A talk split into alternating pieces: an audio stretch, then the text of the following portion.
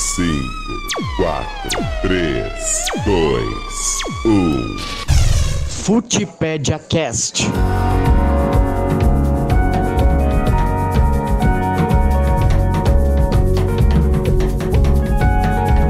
E aí galera, tudo bem? Eu sou Ingrid Achiver e estamos chegando com mais um episódio do nosso querido Footpedia Cast. Nesse terceiro episódio, a gente vai falar do estádio Rei Pelé, mais conhecido lá em Maceió, no Alagoas, como Trapichão. Lembrando que o estádio da vez foi uma escolha de vocês que votaram. Foram aproximadamente 60 votos e destes, 39 escolheram o estádio, que normalmente é o local onde o CSA, que até o ano passado estava na Série A do Brasileirão, e o CRB, seu grande rival, mandam seus jogos. E como sempre, eu estou muito bem acompanhada. Bom, fala galera, muito prazer em estar com vocês novamente. Meu nome é Gabriel Ferreira e desde já eu quero agradecer bastante aos ouvintes que têm nos dado um retorno fundamental para a melhoria desse projeto e também às pessoas que votaram na nossa enquete e escolheram o estádio Rei Pelé para esse terceiro episódio. Fala pessoal, eu sou Rodolfo Simões. Também gostaria muito de agradecer a vocês aí pelos comentários, sugestões, né, tanto de pessoas próximas quanto de, de pessoas que estão conhecendo aí o Futipédia. E hoje a história do, do estádio Rei Pelé é muito legal e espero que vocês gostem bastante. Futipédia Cast. Então, né, vamos ao que interessa, começar a nossa história de hoje. E toda essa história, né, de construção começa com um projeto. E quem fez esse projeto foi João Cair, mas ele morreu logo no início das obras. E seu filho, Marcos, que era engenheiro, foi o responsável por dar continuidade. Além disso, a equipe técnica contava apenas com alagoanos. Olha só que interessante. O elenco da obra tinha três engenheiros, um eletricista e um sanitarista. Esses cinco ficaram responsáveis de orientar os operários. Bom, e no que se refere já às questões administrativas, coube a Carlos Barbosa comandar todas essas ações. Além disso, a construção tinha alguns supervisores, entre eles estavam o superintendente da FAP, Fundação Alagoana de Promoção Esportiva Napoleão Barbosa e também do chefe de gabinete da Secretaria de Educação e Desporto, Padre José Damasceno Lima. Saindo um pouco da parte organizacional e falando do início da construção em si, no dia 15 de março de 68 foi lançada a pedra fundamental. Era uma prática muito comum no passado, né? E nada mais é do que um, um marco né, de representação do início das obras, e participaram desse evento Sampaio Luiz, o vice-presidente em exercício da época, e Arthur Eugênio Germani, que eram os responsáveis pela obra. E ainda falando então sobre essa parte de projeto e construção, ainda na fase inicial foi necessário realizar trabalhos de sondagens das fundagens existentes antes de iniciar a fundação que colocaria o estádio de pé. Bom, e a fase mais difícil foi a construção da superestrutura dos setores centrais. O trabalho com as estruturas deveria começar de baixo para cima, mas acabou surpreendendo as expectativas e não havia condições de mudar o projeto naquele momento. E aí vocês já percebem o Gabriel falando superestrutura, já dá uma dimensão é, da grandiosidade do projeto, né? Então, é, vamos aos números aí, né? o estádio na época foi construído com uma altura equivalente a sete edifícios e a sua cobertura tem 42 metros. Né? Então dá para ver que é, seria um estádio né, já bem imponente desde o seu surgimento e durante a, as obras, né, a construção, foi utilizada uma proteção especial nos pilares para evitar fissuras. Então, finalmente, né, depois desse tempo aí de obras e construções, em 25 de outubro de 1970, o estádio Rei Pelé foi inaugurado com um amistoso entre a seleção alagoana e o Santos. Vitória da equipe paulista por 5 a 0, então uma goleada logo de cara na inauguração do Rei Pelé. O povo aplaudiu o encerramento da solenidade inaugural. O quadro de Pelé, mostrando seu futebol clássico, envolveu a seleção alagoana e com pouco preparo físico foi presa fácil para os comandos de Pelé, sem dúvida um dos melhores esquadrões do mundo. E de acordo com o Centro de Memória da equipe da Baixada, o público pagante foi de 45.865 pessoas. Douglas marcou dois gols, Pelé outros dois e Nenê fechou a conta. Então, é, o grande homenageado, né, o nosso rei do futebol, Pelé, teve aí participando da inauguração do estádio e ainda marcou dois gols na partida. Pô, me contaram que o Nenê estava iniciando a carreira aí, o craque do Fluminense, do Vasco. Bom, é isso aí. E olha só, gente, a história que envolve a escolha do nome ela é bem interessante.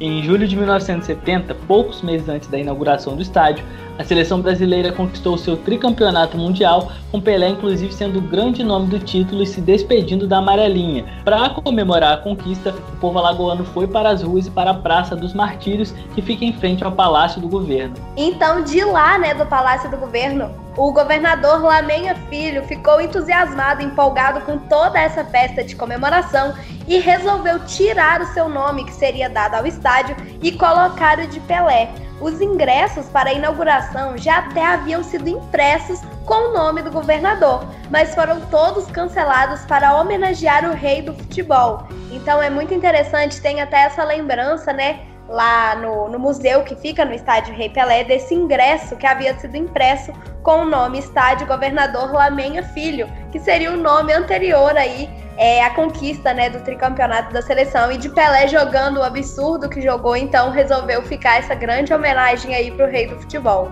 A Ingrid está falando aí da questão do ingresso remanescente lá da, da inauguração, né? O estádio conta com o zelador, um responsável lá, o Lautenay. Ele é jornalista e é jogador. Então, assim, no momento da produção foi muito legal a gente perceber que o esforço que, que ele faz para manter a história do estádio viva e, assim, foi muito bacana é, ler um pouco da história do estádio, porque é, a gente percebe como algumas pessoas é, lutam para fazer com que a história daquele local permaneça vivo, né? É algo que talvez outros estádios em outras regiões do, do país não, não tenham a mesma oportunidade e essas coisas acabam se perdendo ao longo do tempo também.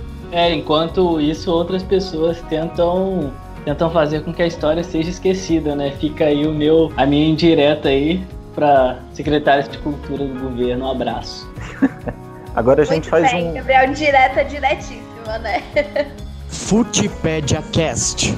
Agora a gente faz um pulo, um salto no tempo e vai até 1992, né? Quando o governador Geraldo Barões contratou uma empresa para reformar completamente o estádio, né? Foram quase dois anos de interdição e a reestreia aconteceu em agosto de 93 é, no amistoso entre Brasil e México, que empataram em 1 a 1 O estádio, gente, também foi palco de alguns eventos esportivos muito importantes, como os Jogos da Taça Independência, que contou com as seleções como Argentina e França.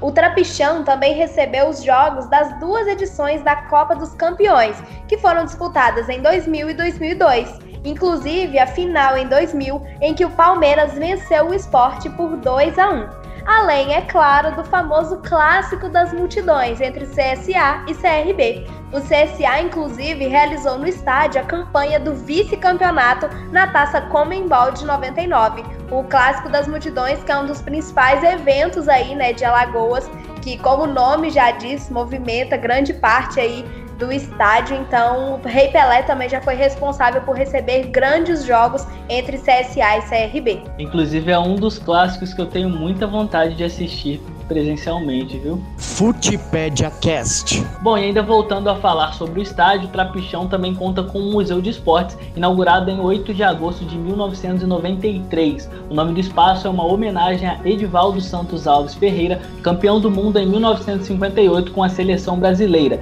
Quem cuida do museu é o jornalista e ex-jogador, já citado aqui pelo, pelo Rodolfo, Lautenay Perdigão.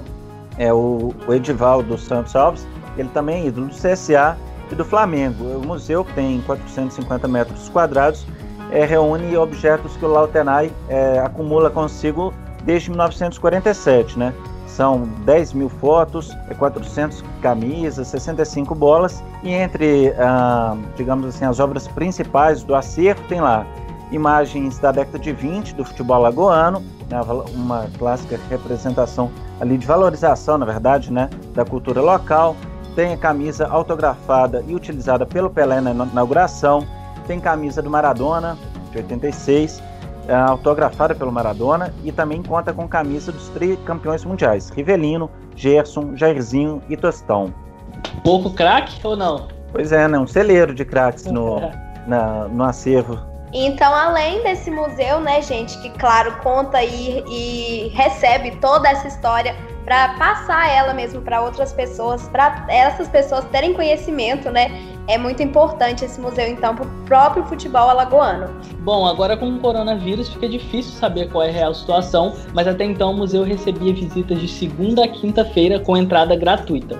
Então, além né, desse Museu dos Esportes, que reúne todas essas grandes lembranças, o estádio também conta com o Museu da Marta. Para quem não sabe, a Marta ela é alagoana de Dois Riachos, ela é nascida lá em Alagoas e ela é torcedora do CSA, então sempre que pode ela tá no Rei Pelé é, vendo os jogos do CSA. E em janeiro deste ano, falando sobre o Museu da Marta, a Folha de Pernambuco fez uma reportagem falando sobre esse memorial que se encontra fechado e, segundo a reportagem, há pelo menos três meses. Levando em consideração de que a matéria é do início de janeiro, então já são oito meses no total. E agora a gente vai explicar melhor essa situação. Footpedia Cast. Então, o espaço ele foi inaugurado em 2014 e ficou aberto apenas por um dia. O local voltou a funcionar em 2016, com a promessa de que poderia exibir os prêmios das jogadoras e de momentos marcantes de sua brilhante carreira. Lembrando, né, gente, que a Marta já foi eleita seis vezes a melhor do mundo, é a única, né, que tem essas seis conquistas e é a jogadora com mais gols na história da Copa do Mundo Feminina. São 17 gols em cinco edições do torneio. E por meio da Lei de Acesso à Informação, essa reportagem da Folha de Pernambuco conseguiu alguns dados. Antes de 2019, cerca de 1.500 pessoas visitaram o espaço que estaria passando por um processo de modernização. A assessoria da jogadora não se pronunciou na reportagem exibida pela Folha. Bom, e aí a gente entrou num, num assunto importantíssimo. A gente vai falar de Marta e porque dela vem agora esse novo nome do estádio. E em setembro do ano passado, a Assembleia Legislativa de Alagoas aprovou a mudança do nome do estádio para Rainha Marta. O projeto de lei é de autoria de Antônio Albuquerque, do PTB. O deputado Silvio Camila, do PV, fez uma emenda sugerindo que o estádio tenha os dois nomes, Rei Pelé e Rainha Marta projeto agora aguarda a definição do parlamento antes de ser sancionado pelo governador Renan Calheiros Filho. Em 2008, né, um projeto que também previa a mudança do nome do estádio foi vetado pelo governador da época, Teotônio Vilela. A proposta na mudança do nome novamente gerou muita polêmica. O presidente do CRB, o Marcos Barbosa, é, que também é deputado, votou contra o projeto, argumentando pela Lei 6.454 de 1977, não é permitido homenagear pessoas vivas em bens públicos. Né? Então fica aí esse debate em relação à mudança é, do nome do estádio. E também a Ingrid comentou sobre o museu, né? Engraçado, uh, engraçado não é triste, mas enfim. Uh, o museu foi inaugurado em 2014 e em 2020 está passando por obras de modernização. É um, um, tanto quanto, um tanto quanto incoerente, né? Então, né, gente, acho que é importante destacar que não ficou nada decidido oficialmente, né? Porque essa lei ainda não foi sancionada. É, foi aprovada, foi em segunda, é, em segunda essa votação lá na Assembleia de Alagoas, mas não foi uma lei sancionada ainda, então esse nome ainda não mudou oficialmente. E gerou muito debate mesmo, inclusive na mídia esportiva. É gente falando que enfim, que o Pelé é, merecia essa homenagem por todas as conquistas que teve com a, com a camisa do Brasil em questão de título mesmo. E teve gente falando que, por outro lado, é, isso era. É, deixava muito claro o machismo que ainda tinha né, em torno de todo essa, essa, esse ambiente mesmo do futebol, porque a gente sabe né, que o futebol feminino ficou proibido muito tempo, tem essa dificuldade e mesmo assim a Marta é eleita seis vezes a melhor do mundo. Claro, não dá para comparar as histórias, né? São histórias completamente diferentes. Pelé é rei do futebol e Marta rainha do futebol também. Então assim, são duas, duas figuras muito importantes, não só para o Brasil, mas para o mundo mesmo na questão do futebol.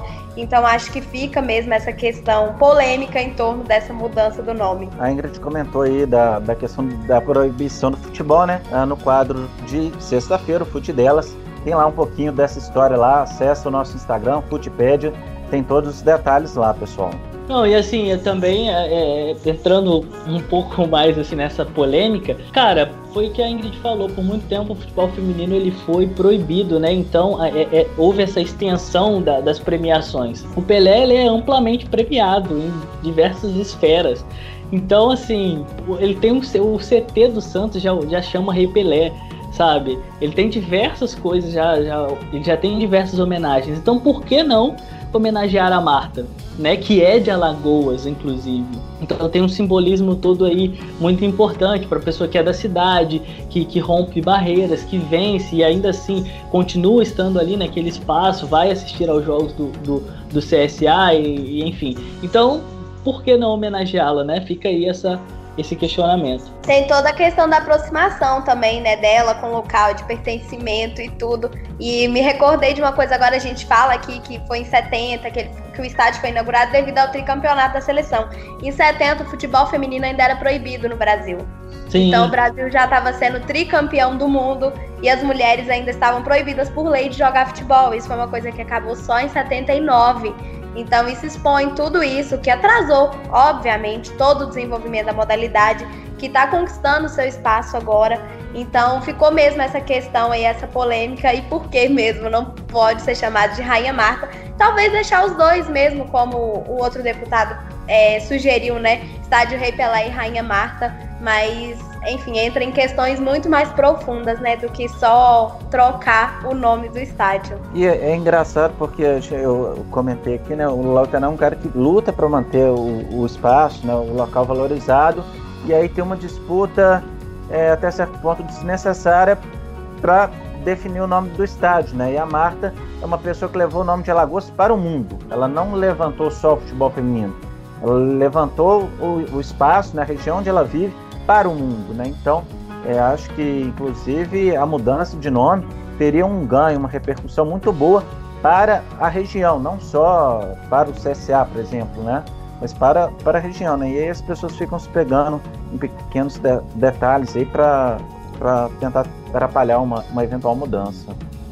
É muito bom ponto que você falou, assim, da, da questão de, de quem luta para valorizar essa história, para que ela não seja esquecida eu, assim, eu sempre gosto de falar, nós que temos essa oportunidade, que temos essa voz, que somos ouvidos é, agora nessas plataformas digitais, mas também em outros segmentos, aqui todo mundo tem seus trabalhos, e, enfim. Mas a gente precisa, é, é, eu, eu preciso sugerir que as pessoas elas entendam mais sobre história, elas procurem saber mais sobre a história, porque é, informação, eu sempre gosto de falar isso, informação é poder. Então, quanto mais informação você tem, mais boas escolhas você vai fazer fazer e você consequentemente vai colher fruto dessas escolhas. Então é importante que a história não seja esquecida, independente de como ela seja, independente de como ela foi escrita, que ela não não não seja esquecida para que a gente reflita sobre isso e trace novos caminhos, sabe, para o futuro. E assim, é, o futebol de Alagoas vive até um momento relativamente interessante, né? O, o, o CSA ano passado, depois de 30 anos, estava na Série A, o, agora, esse ano estão os dois na, na, segunda divisão, o CRB tinha aprontado na Copa do Brasil, então assim, era, uma, era um momento bacana de futebol lagoano e, e, o futebol no nosso país, infelizmente, pelo menos boa parte da mídia, fica presa num, num nicho muito específico e muito. Ele abrange a maior parte das pessoas, evidentemente, né, mas um número muito pequeno de clubes, e aí os demais clubes do país ficam, Não, é, invis ficam invisíveis, né? Eles são, então, assim, e é muito bacana, foi sensacional, assim, conhecer um pouquinho do, do estádio Rei Pelé e dessa, e dessa rivalidade entre os clubes também, sabe? Inclusive, você tocou num ponto muito legal, assim, o CRB, ele tem feito, uma, eu tenho acompanhado o CRB mais de perto, tenho assistido aos jogos e tudo mais, porque tem um, um, atleta do CRB que é daqui de Três Rios. Inclusive, mandar um abraço para ele, que é o Eric. Ele fez uma partidaça, ele é atacante, ele fez uma boa partida é, na, é, no jogo contra o Cruzeiro. Ele se destacou bastante. Então, assim, eu tenho acompanhado o CRB, ele tem feito uma campanha muito legal muito legal. Então é importante realmente trazer à tona essas questões de que assim, não existe só futebol no eixo sul-sudeste, sabe? Existe existe vida além disso sabe? E aí é uma questão histórica, são milhões de assuntos, milhões de coisas que envolvem essa, essa centralização das atividades, enfim, é uma outra coisa para um, um outro episódio, mas existe vida além disso, sabe? Então acompanha, gente, o, futebol, o futebol feminino, tem muitos times é, é, de futebol feminino fora desse, desse eixo sul-sudeste, sabe? Muitos times bons, muito bom, muitos bons times. Então acompanhe. Footpedia Cast. Bom, gente, então eu acho que é isso. Chegamos ao fim de mais um episódio e a gente espera que vocês tenham gostado de conhecer um pouco mais sobre a história do Rei Pelé ou futura Rainha Marta. O próximo estádio será novamente escolhido por vocês, então fiquem atentos em nossas redes sociais, não deixem de se cuidar e quem puder, fique em casa. Um grande beijo e muito obrigada pela companhia. Bom, pessoal, é isso. Espero que vocês tenham aproveitado essa rica história, essa bonita história do estádio Rei Pelé, e como a Ingrid falou, que possivelmente pode ser Rainha Marta. E nos aguardem, porque em breve voltaremos com mais conteúdo. Nos sigam nas redes sociais, porque a gente está sempre, sempre postando alguma coisa, alguma questão histórica, alguma curiosidade. Então nos segue lá, Footpedia Cast, viu? Um abração e até a próxima. É isso, pessoal. Foi muito bacana fazer esse podcast. Eu gostei bastante de contar essa história. E é, reforçando aí para quem não está por dentro, né? A gente quase sempre faz a divulgação utilizando o Spotify, mas estamos disponíveis também em, outra, em outras plataformas, o Deezer, o Anchor, o Google Podcasts também, né, Gabriel? Então, é, acho que vale a gente mencionar isso para a galera aí, que as pessoas ficaram em dúvida ao longo dessa semana. Então é isso, pessoal. Um beijo e segunda-feira a gente está de volta.